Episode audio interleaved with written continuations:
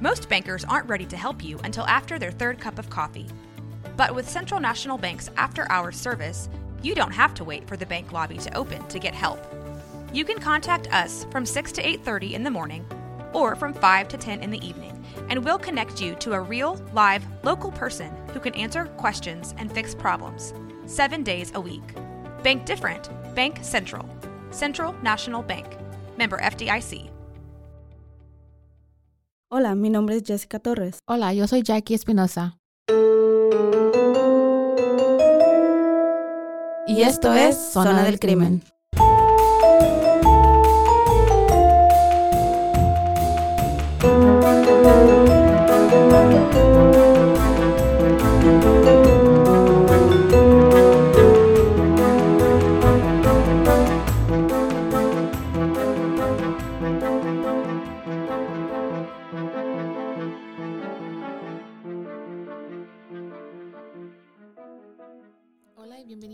Otro episodio de Zona del Crimen. Yo soy Jackie Espinosa. Y yo soy Jessica Torres.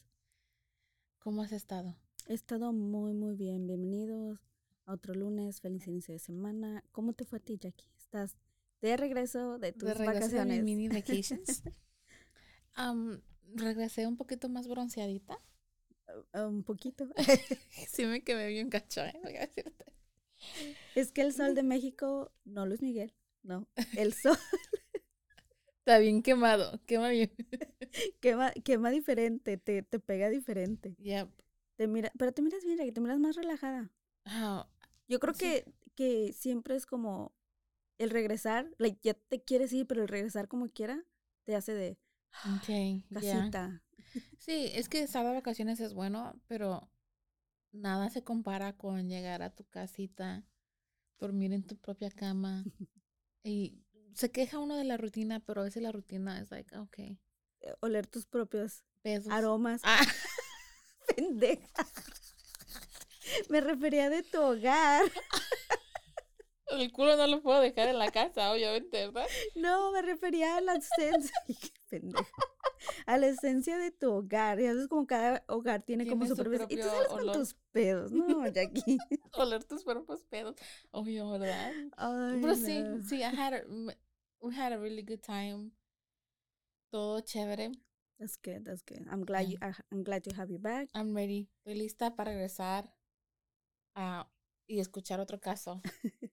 Ok, well, este, esta semana, este lunes me toca a mí y hoy les traigo este un caso mm, interesante, pero pues casi como todos tristes. Ah, el caso que les traigo de hoy nos va a llevar hasta Venezuela.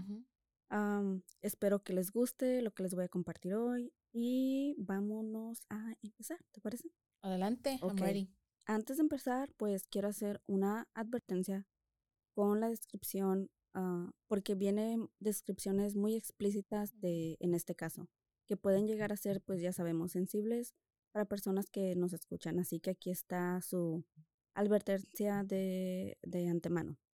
Se tocarán temas de depresión, abuso sexual, trastornos de autoagresión o, o automutilación y trastornos alimenticios como la anorexia y la bulimia. ¿Ok? Se les deja advertidos. Comenzamos. El caso de hoy, como les dije antes, nos lleva hasta Venezuela, donde fue un tremendo escándalo y conoceremos la historia de Roxana Vargas, la cual destapó horrores de años de abuso de prácticas criminales por un médico psiquiatra reconocido a nivel nacional y que nadie lo podía creer, donde lamentablemente, pues una vez más, vamos a ser testigos de las leyes injustas donde las víctimas no consiguen obtener justicia y los estatus sociales de las personas son los que determinan al sistema judicial. Ok, vamos a conocer un poquito de Roxana. Nació en el Valle de la Pascua, en, estado Guárico, en Venezuela, en el año de 1989. Era la mayor de dos hermanas y provenía de una familia de clase media. Su mamá, la señora Ana Teresa, la describe como la más cariñosa de la familia. Ella quería, pues ella expresaba desde pequeña que quería ser, como dije, periodista, o en los, menos, en los medios de comunicación, o algo que tuviera que ver en ese ámbito. De pequeña era muy expresiva y socializar se le daba muy fácil y natural. Esto va cambiando conforme fue creciendo y con el paso del tiempo. Roxana se empezó a complejar mucho ya que empezó a subir de peso.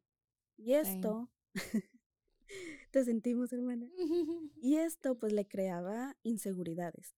Sin embargo, Roxana no abandonó sus sueños y cuando cumplió los 18 años, se mudó a Caracas, Venezuela, para estudiar comunicación social en la Universidad Católica Santa Rosa, gracias a una beca que había obtenido con muchos esfuerzos.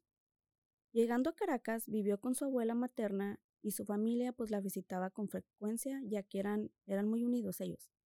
Durante este tiempo, Roxana se sentía estresada pues por lo típico que es llevar una carrera universitaria. Y para desahogarse un poco, las frustraciones del diario vivir de la vida, tenía ella un blog personal. Que yo me acuerdo que en este tiempo, en el 2007, 8 por allá, se, se hicieron muy populares. Se hicieron muy populares.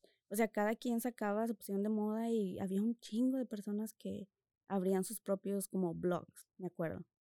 Ah, en este blog había también otras chicas, eran parte de este y entre todas compartían y hablaban de sus vivencias, frustraciones, se compartían consejos de vida, tips de belleza, de dietas, etcétera, right? Lo que ellas quisieran. Se desahogaban, pues. Esto es clave para el futuro de este caso porque vamos a poder entender a Roxana y a su estado mental aunque ella ya no estuviese, aunque ella ya eh, estuviese ausente, ¿ok? Al poco tiempo, su hermana menor, Mariana, también se muda a Caracas para estudiar y estas dos deciden vivir juntas, solas en un apartamento. Sigue pasando ah, los meses y Roxana comienza a ganar cada vez más y más peso, creando toda una serie de complejos e inseguridades, así como los trastornos alimenticios en ella. Sin embargo, trata de animarse, pues distrayéndose, saliendo con un grupo de amigos que había formado de la universidad. Asiste a algunas reuniones con ellos y trata de mostrarles la ciudad a su hermana. Sin embargo, esto tuvo todo el efecto contrario en su estado de ánimo y empieza a caer más y más en la depresión. Yo creo que sí, cuando te sientes así muy cabizbaja y sales, tratas de distraerte, a veces es contraproducente. Porque llegas otra vez como a tu casa, a tu hogar y creo que hasta te sientes más sola. Por eso es importante como darse su tiempo que necesitas. No se esfuerzan, está bien. Pero las cosas se, se ponen peor para, para el estado emocional de Roxana, ya que ella estaba enamorada de uno de sus compañeros de curso de nombre Mariano, que se había convertido en un muy buen amigo de Roxana. En un momento, Roxana decide armarse de valor y confesarle sus sentimientos, los cuales no eran correspondidos. Mariano le dijo que solo podía ofrecerle su amistad y que lo disculpara, pero que él realmente solo la miraba pues como una amiga. Esto termina por destrozar la autoestima de Roxana. Ella se mira a sí misma de una manera grotesca, se siente obesa a pesar de que no lo era. O sea, estaba rellenita, pero no nada que obesa. ver. Sí, nada que ver con la obesidad. Ella se siente poco, poco atractiva para los hombres y es donde se desarrolla su cuadro de anorexia y bulimia. Hay momentos en los que se llena de angustia ella. Pensé que se decir se llena de comida. pues también, o sea, de hecho es que la, la bulimia, la bulimia comes mucho y después te sientes muy culpable de todo eso. Pues también lo hacía, pero no. Le llegaban momentos también, o sea, de mucha, mucha angustia y a veces lograba calmarlos haciéndose heridas superficiales ah, o pequeñas cortaditas que le producían dolor a ella misma, se lastimaba. Ah, ella los hacía en sus brazos y entre las entrepiernas. Un día, su hermana descubre las pequeñas heridas en sus brazos y la cuestiona, pero ésta simplemente le dice que no es nada y que no se meta y que la deje en paz. Pero su hermana decide contarle a su mamá la señora Ana Teresa, pues obviamente se preocupa inmensamente por su hija y decide buscar ayuda para ella. Ana Teresa la lleva con el único psiquiatra que ella conoce en ese momento, el doctor Edmundo Chirinos, quien la había tratado en un pasado después de que ella presentara una depresión posparto y tuvo excelentes resultados. Ella sabía que los honorarios del doctor no eran baratos, pero consiguió llegar a un acuerdo de pago con él. Ahora vamos a conocer un poquito de este, de este ah, médico. Edmundo Chirinos era un médico psiquiatra con una excelente reputación a lo largo de su carrera. Era un hombre muy inteligente y preparado académicamente. Contaba con una carrera como médico cirujano, especialidades en neuropsiquiatría, además de la psicología. Estudió en varias universidades de otros países, como Londres, en Cambridge, y University of Oxford de, en Inglaterra. En Francia asistió a la, Universidad de Marsella y asistió en Queen College en New York. Pues en todo el mundo. o sea, se fue, era un hombre muy preparado realmente. Ah, regresando a Venezuela, fue el primer presidente del Colegio de Psicólogos de esa ciudad y después ayudó a fundar la Escuela de Psicología de la Universidad Central de Venezuela, del cual en 1984 después él fue el director ah, de, de esa misma escuela que le ayudó. Su currículum profesional era extenso y era reconocido ya internacionalmente. También exploró el ámbito político en el año de 1988, perdón, 88. en el año de 1988, postulándose como candidato para las elecciones presidenciales. Esto hizo que su entorno social creciera y se diera más a conocer, ganando demasiadas conexiones con figuras públicas. Gracias a esto y a sus múltiples maestrías en el área de psiquiatra, se convirtió en el, en el psiquiatra y terapeuta de cabecera de celebridades y políticos, entre ellos presidentes, de ahí mismo de Venezuela, como Jaime Luis Sichi, Rafael Caldera y el mismísimo Hugo Chávez. Al pasar del tiempo, Chirinos creó su propia clínica de psiquiatría, donde tenía su consultorio y ofrecía terapias. Utilizaba varias técnicas para tratar a sus pacientes, pero su preferida y la que solía aplicar más era una, una, un tratamiento que se le llama la cura del sueño que consistía en dar pequeñas dosis de psicofármacos o se hace, o se hace medicamentos hipnóticos al paciente, llevándolo así a un sueño profundo, con el fin de calmar el sistema nervioso del paciente, calmando así su depresión, ansiedad, entre otros traumas que pudiera tener. You need that. ¿Yo? No, porque tienes depresión. Solo porque quiero dormir. Microdosage, yeah todo medicamento para dormir. Pero es que a veces no.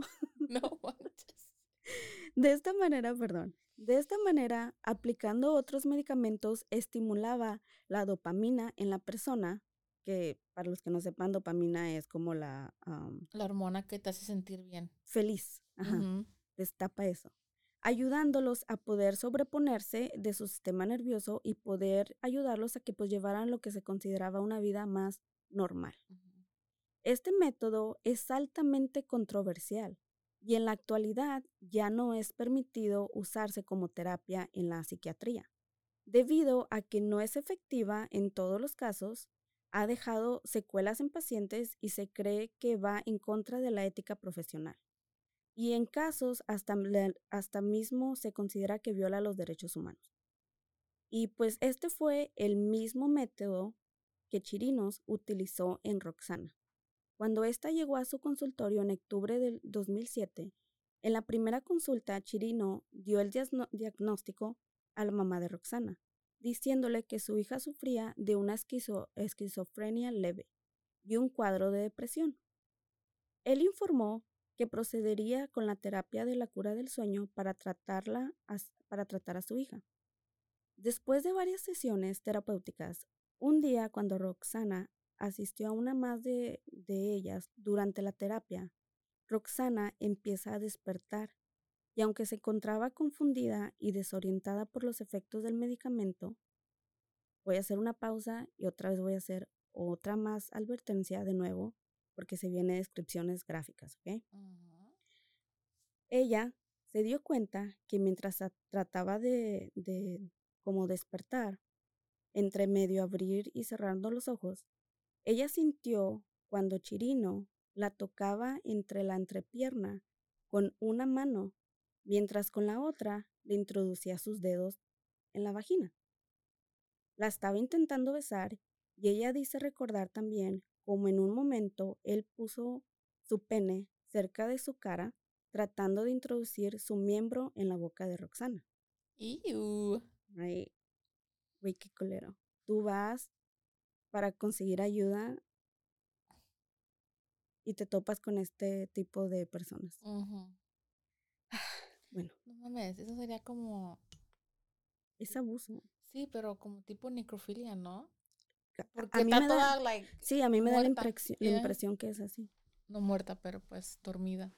Tratando ella de despertar y moverse, comienza a manotear tratando de separarlo de ella, hacerlo a un lado. Este, al darse cuenta, le empieza a decir que no se asuste, que es un efecto del medicamento y que la está haciendo alucinar y que todo es producto de su imaginación. Después de esta terapia y con mucho miedo, Roxana le cuenta a su mamá de lo que ella creía que pensaba recordar de esa sesión, de, de la terapia. Su mamá decide llevar a Roxana para que la examine un médico. La señora Ana Teresa sabía que Roxana nunca había tenido relaciones sexuales, ya que la misma Roxana tenía mucha confianza en su mamá y pues ellas platicaban de esas cosas. El examen médico determinó que Roxana aún era virgen, pero que sí había rasgos de fricciones forzadas en su vagina. Roxana y su mamá regresan a su casa, las dos se encontraban indignadas, la mamá se sentía culpable por haberla llevado con ese médico y todo lo que quería era ir a denunciarlo, a denunciar el abuso. Ah, sin embargo, también ambas sentían mucho miedo, ya que recordemos que el doctor Chirinos era muy, muy reconocido con mucho apoyo político y una carrera médica pues intachable. Ellas pensaron que nadie les iba a creer y que posiblemente Roxana sería acusada de mentirosa o una cazafortunas, como desgraciadamente es el caso de muchas víctimas que pasan por algo así y no les creen. Pensaron que económicamente no, no podían costear un buen abogado que les ayudara a pelear el caso o alguien que siquiera se atreviera a defenderlas en contra de él. En este momento, la señora, la señora Ana Teresa pensó que no dejaría que nadie más le hiciera daño a su hija y que proteger su salud mental era prioridad, ya que temía que Roxana cayera en una depresión y ansiedad aún mayor de la que ya presentaba. Así que decidieron no denunciarlo y callar. Buscaron otra terapeuta que pudiera ayudar a Roxana. Esta, dentro de contarle a la nueva terapia todos los síntomas y problemas por los cuales buscó ayuda ah, con el anciano este decrépito, le contó pues todo eso de su depresión, de sus trastornos alimenticios, también, pero también le confiesa que siente una necesidad por buscarlo al doctor. Después le confiesa que de hecho ya lo hizo y que incluso había tenido un encuentro con él. ¿Como sex? No le dijo eso en ese momento. Encuentro es nomás como. Ajá, que había ido a buscarlo. Like que, a meeting. Ajá, que ella no sabía, le confiesa a su terapeuta que no sabe por qué siente esta como terrible necesidad de estar cerca de él. Que ella sabe que está mal, pero que lo siente. La terapeuta pues le informa a la, a la mamá de Roxana qué está pasando. Enterarse no fue fácil, pero ahora más que nunca apoyaría a su hija. Era más que obvio que lo que pasó con este vejete del doctor ah, impactó fuertemente el estado mental y emocional de Roxana. Y creó un enfermo, ella creó un enfermo y retorcido vínculo entre ellos. Su terapeuta determinó que sufría un trastorno afectivo bipolar hacia, él. Y pues sí, Claro, Roxana ya pues era mayor de edad, pero su estado mental la hacía extremadamente ah, vulnerable ante la situación, porque muchas personas dijeron, bueno, ella sabía lo que hacía, ya era una mayor de edad. De regresar. Ajá, porque lo- ella lo buscó.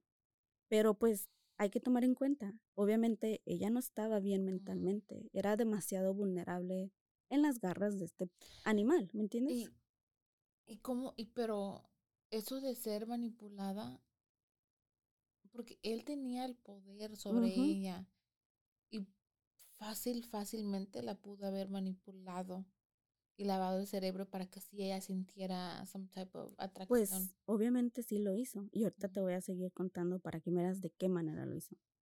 Obviamente, Roxana tenía prohibido el contacto con el doctor. Al pasar de los meses, Roxana mostró un gran progreso en sus terapias y aparentemente todo volvía a la normalidad. Roxana convenció a su familia de que no tenían ya nada de qué preocuparse. Las cosas pintaban un poco mejor. Todo marchaba bien en la universidad, su estado de ánimo mejoró, así como su estado mental. Su terapeuta consideró que Roxana estaba lista para seguir solo con chequeos internos, pero que la terapia había sido completa exitosamente. Esto fue en diciembre de 2007, cuando ella terminó su terapia con la otra terapeu- terapeuta. Perdón. And now, a word from our sponsors.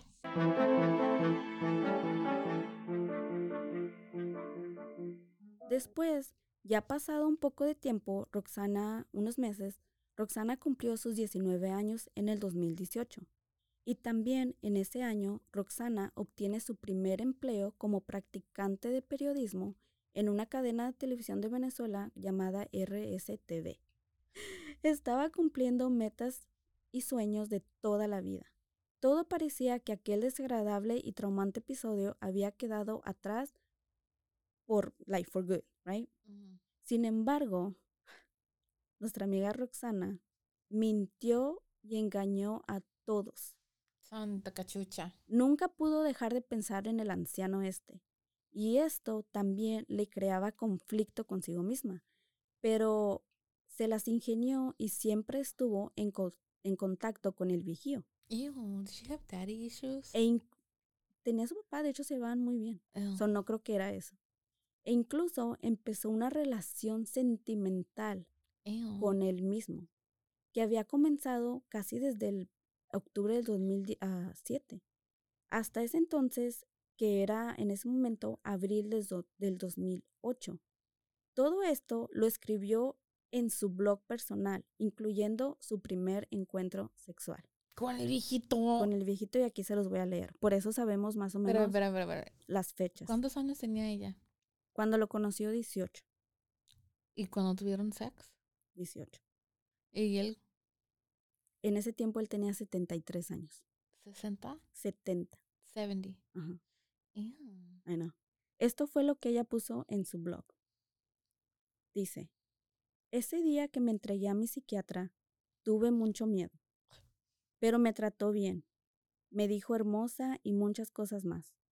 Me besaba muy sensualmente, de modo que no, olvi- no lo olvide pronto. ¿Con placa o sin placa? You, Jackie. Let me read. I'm sorry, I'm sorry. Después de ese día estuvimos hablando mucho. Me dijo que se iba a volver a repetir. Ojo, pero sin compromiso. Además, que él es una persona mucho mayor que yo. Sin mentira debe tener como unos 60 años o tal vez más. Ni siquiera sabía cuántos años tenía. Ayer lo volví a hacer con él, pero no tan igual como el primer día, ya que estaba en horario de consulta y pues no podíamos durar mucho. Creo que sin quererle le estoy agarrando cariño, pero eso es muy malo, porque yo quiero a Mariano y el psiquiatra solo me quiere como un objeto. No sé qué hacer. Ah, no sé si les se les había dicho, no sé si les había dicho, pero mi primera vez pues fue con él, lo hice con él, con el psiquiatra. Imagínense cómo estoy. Fue lo que ella escribió en su blog. Obviamente pues estaba mal ella, güey. O sea, desarrolló este vínculo con él porque él la, la deseaba. Y con la baja autoestima que él ya tenía, obviamente ella, se sent- ella no se sentía atractiva. Ella tenía una autoestima súper baja, ella no se sentía que na- nadie le iba a querer o que nadie más la podía querer. Se le creyó a una anciana de 70 años. ¿Qué tan baja tu- tenía que estar su autoestima? Y como este, pues le hablaba bonito, como tú dices, la manipulaba. No tanto que tuviera verbo, güey, o sea, él sabía lo que estaba haciendo. Era su paciente. Por eso es él. ilegal que un alguien hasta en las escuelas, güey. Un maestro no puede, I mean, en la universidad, un maestro no puede andar con una Alumna. estudiante Sí, porque claro. Aunque el- sea mayor de porque el how do you say the power dynamic, Ya. no sé cómo se dice, la dinámica del poder obviamente cae en el maestro, en el psicólogo, em, like fácil te pueden Y fíjate que a mí siempre me da una muy mala espina. Yo sé que a lo mejor se va a ver como, pero es de los dos, o sea, no nada más es de hombres, también es de mujeres. Cuando una persona en una relación siempre es mucho mayor, como en hombres o en mujeres, no importa, yo siempre digo, ¿por qué no está con una de su edad? ¿Por qué no está con una de su edad? Y siento que la persona que es menor lo mira como muy maduro a esa persona, pero en realidad yo creo que esa persona no está con alguien de su edad porque mentalmente no tiene esa madurez. Cuando tiene, yo, mm, yo digo que cuando tiene que ver cuando alguien es menor de edad. Mm, ok. You know what I mean? Porque si una siempre pasa de que una de 16, uno- un hombre de 20 y algo le llama a la de 20, 16 y esas y la niña piensa que, oh, es que es so cool. No sé si has escuchado una canción que sacó Demi el año pasado, Ujú, que se llama 29. ujú, ujú. ¿Has escuchado la canción? Yes, I have. Que ella, ella cuenta Yeah. cuando anduvo con oh, Wilmer Valderrama. Wilmer Valderrama, que era, ella tenía 16. Ese güey tiene fama de Sí. andar con chiquillas. Ajá, él, él tenía, ella tenía 16, 17 y él 29 años. Güey, se lo hizo a Mandy Moore Ajá, y a Lindsay Lohan. ya. What a pearl. Pero eso pasa mucho en Hollywood y lo normalizan mucho también. Yeah, yeah. Pero bueno, no vamos al tema. Anyways, Déjenme regresar acá. ¿ok? anyways. Roxana logró mantenerse, a mantener esto en secreto hasta lo que parecía un día como cualquier otro, donde Roxana se reunió con a- algunos amigos de la universidad y después se reuniría con Mariano, el crush, ¿se acuerdan? Para que éste le ayudara con un proyecto de la universidad. Estuvieron juntos un rato como hasta las 6 de la tarde y Roxana se despidió de él, él ayudó a agarrar un taxi y ella se fue, diciéndole también que se iba a encontrar después con otra amiga de ellos. Sin embargo, como a eso de las 9 de la noche y después de varias horas donde su hermana había tratado de comunicarse con ella, sin éxito, empezó a preocuparse mucho. Alarmantemente, ya que esto no era normal en Roxana.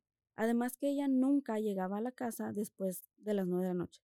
O sea, nunca andaba fuera tarde. De nunca. Y si lo hacía, su hermana decía que solamente lo hacía con ella cuando iban, por ejemplo, a ver una película y llegaban un poquito pasadita de las nueve, pero no más. Así que esta da aviso también pues a sus familiares. Preocupados comienzan a buscarla por todos los lugares que Roxana frecuentaba. Interrogaron a sus amigos con los que se había reunido ese día.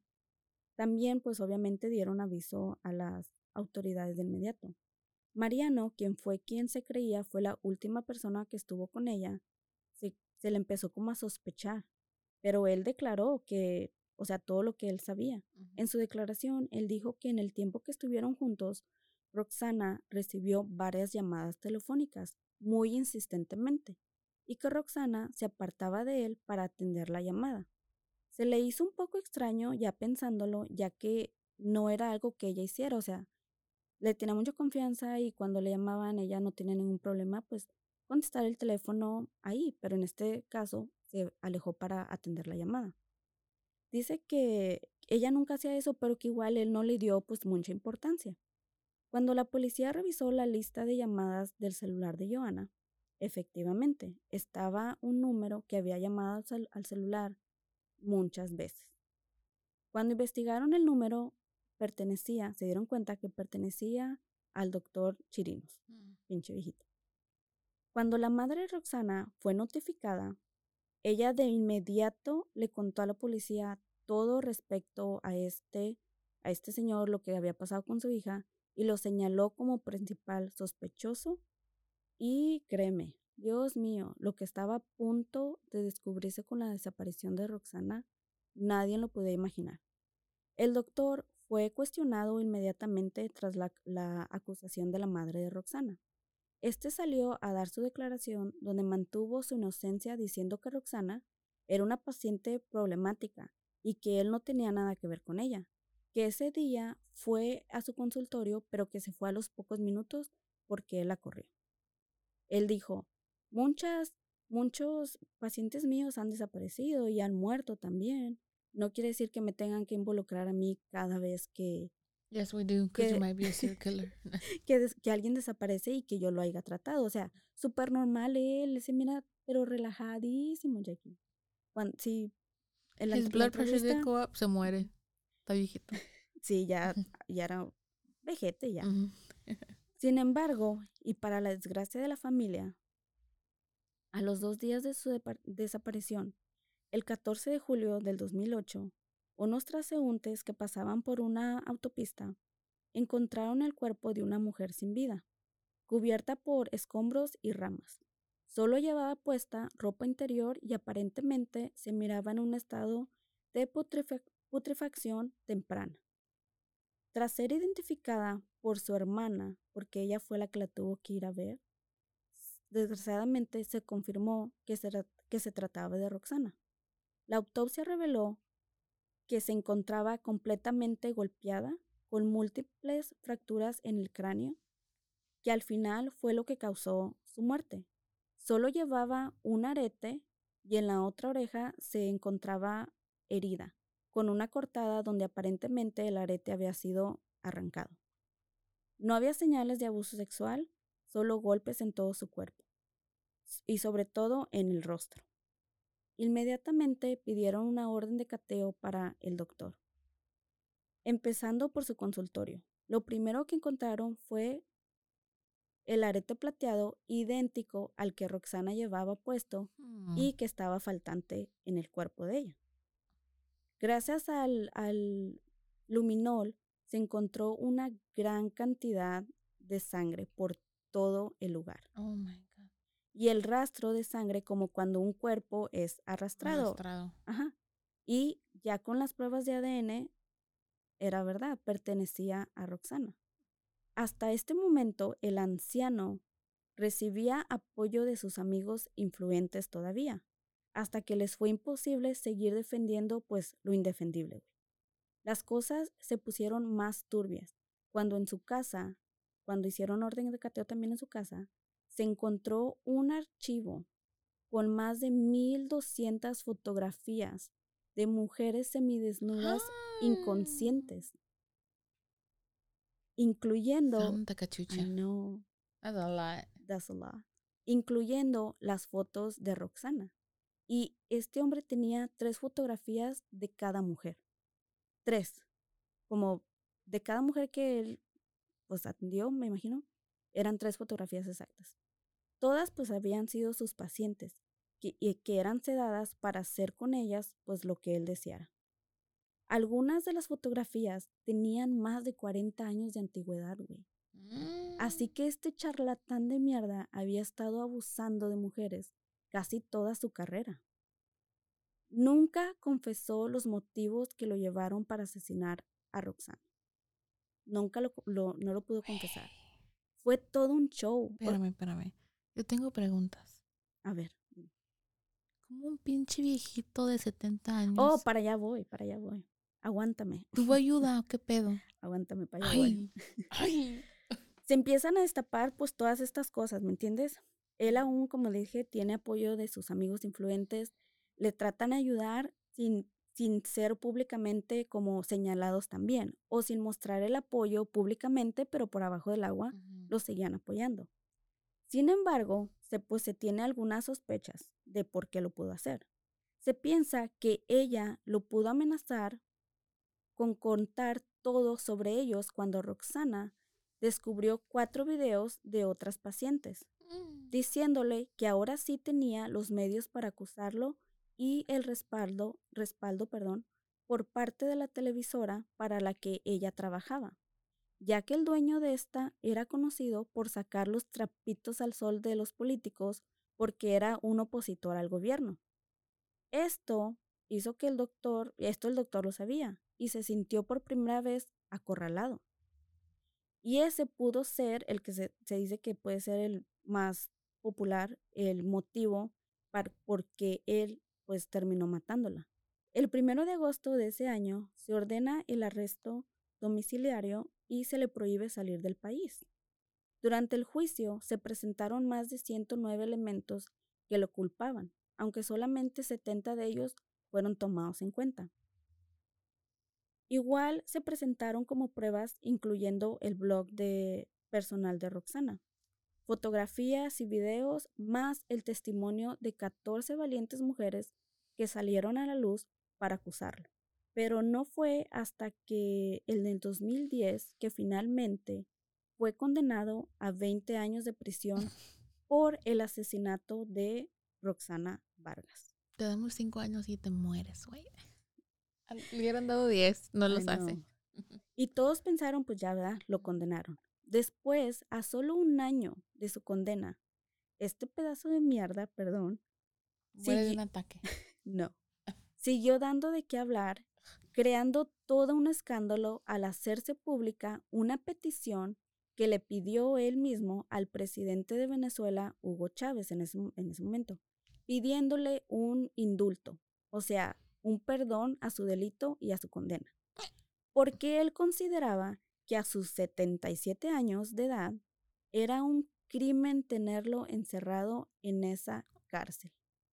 Porque era un elderly. Cosita, pobrecita. Ah, es un crimen tenerte encerrado, pero no es, pero sí puedes andar de no mames, no estás muy viejo para Y en el año 2012, güey, le concedieron Shut the fuck up. Shut the fuck up. Le concedieron que continuara su condena. I'm, gone. Ya me voy. Siéntate. Le concedieron que, que continuara su condena en arresto domiciliario. Bien fresco él en su casita, güey. Y en agosto 24 del 2013 fue encontrado en su residencia su cuerpo ya sin vida. La causa de muerte fue un derrame, un derrame, derrame, perdón, derrame, derrame uh, cerebral. O sea, prácticamente este caso, güey, te deja con un sentimiento de impunidad, porque aunque este vejete se le dictó una, una condena, en realidad nunca pagó, no solo por el asesinato de Roxana, sino por cada una de las víctimas que pasaron por sus manos, güey, por más de 40 años, hasta el día de hoy, por más de 40 años, que él estuvo haciendo estas cosas.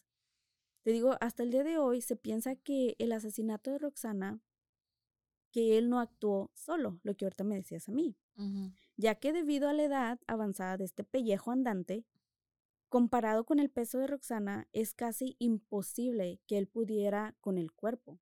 Y por todos los privilegios con los que contó, es más que evidente que Edmundo Chirilo pagó un favor con otro favor. Todo mundo piensa esto. Le dijeron, ¿sabes qué? Simplemente ya, o sea, que te condenen, tú no te preocupes, we're still gonna take care of you.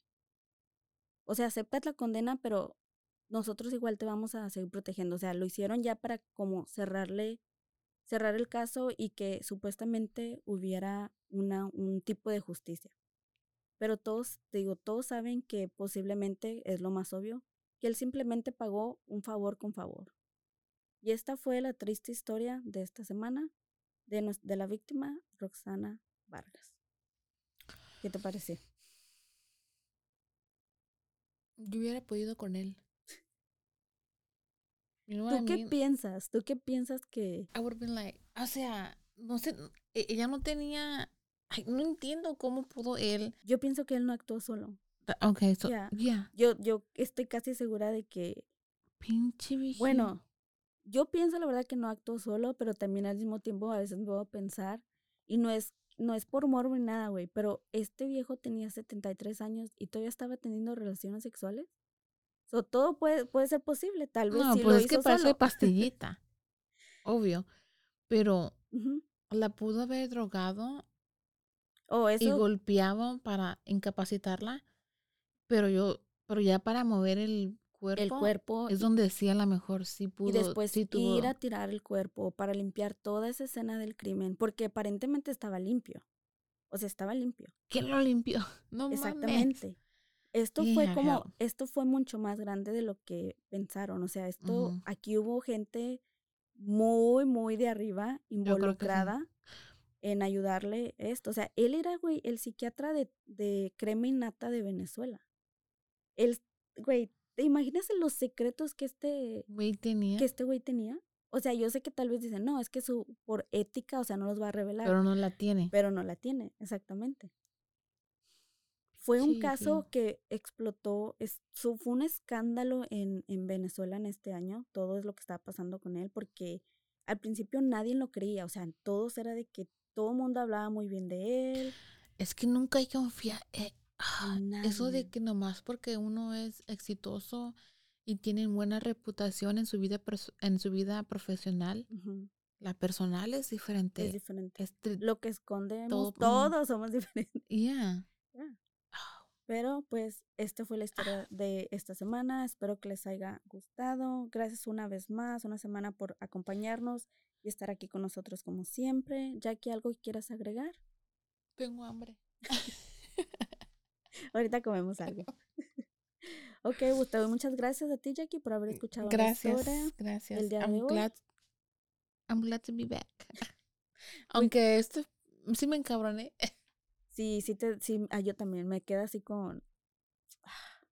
Es No, que es quedó impune. ya, Y luego Venezuela también está peor que Sí, está peor que México. Oh, cállate, sí, Venezuela ahorita ya es casi como otro Cuba. Pero bueno, dejamos los casos, los, la, las pláticas de política para otra Para otra ocasión. Les doy las gracias por habernos escuchado una vez más. Yo soy Jessica Torres Yo soy Jackie Espinosa. y esto fue Zona, del crimen. Adiós. Bye.